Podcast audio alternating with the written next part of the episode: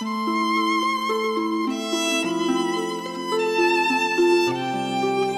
l'histoire d'un violon acheté dans une brocante, une belle histoire d'un vieil instrument qu'on croyait sans valeur et qui se révèle être en fait un beau petit bijou.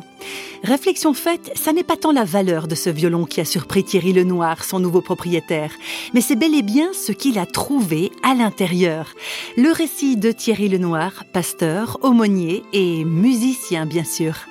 Il vient d'un marché aux brocantes. Un jour, mon épouse est tombée en pamoison devant ce bel instrument. Moi, j'étais très sceptique parce que les instruments de brocante sont souvent des instruments de très peu de qualité. Et puis, comme euh, il me plaisait, bah, je l'ai acquis. Et c'est là que je l'ai amené à mon luthier, qui était tout ébahi et qui m'a dit, mais c'est un très très beau petit violon italien début 1700.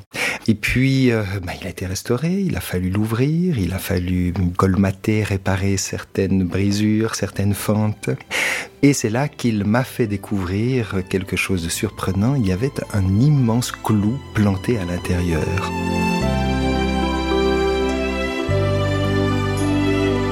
Un clou qui a quelque chose à voir avec la crucifixion de Jésus-Christ, c'est ce que Thierry Lenoir apprend, stupéfait de découvrir à l'intérieur même d'un violon toute une symbolique spirituelle les luthiers d'autrefois avaient une approche signifiante, c'est-à-dire ce qu'ils faisaient devait avoir du sens et tout était fait en analogie avec le Créateur.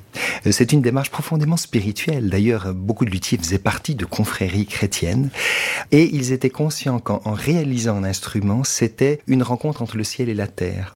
Je vais vous donner encore un autre exemple. La tête du violon pour les luthiers anciens, était le symbole du Christ. C'était la dimension divine, le ciel. Le corps du violon, c'est l'humain, euh, c'est l'Église qui est le corps du Christ. Et les anciens avaient très fort cette conception-là.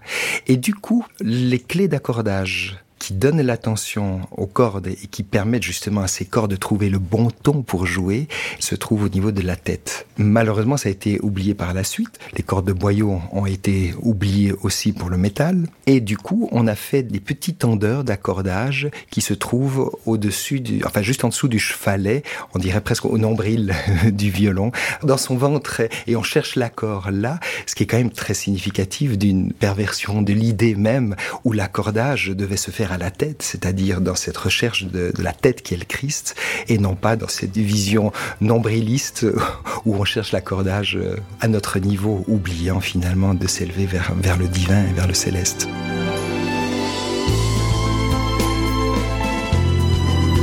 Voilà pour l'histoire du petit violon trouvé dans une brocante. Une histoire et une symbolique qui continuent d'émerveiller Thierry Lenoir. D'abord, le, fait de retrouver cet instrument, il y, a, quelque chose de magique. C'est un instrument qui est là depuis plusieurs siècles, qui a circulé, je connais pas son histoire, et puis voilà qu'il m'arrive comme une grâce.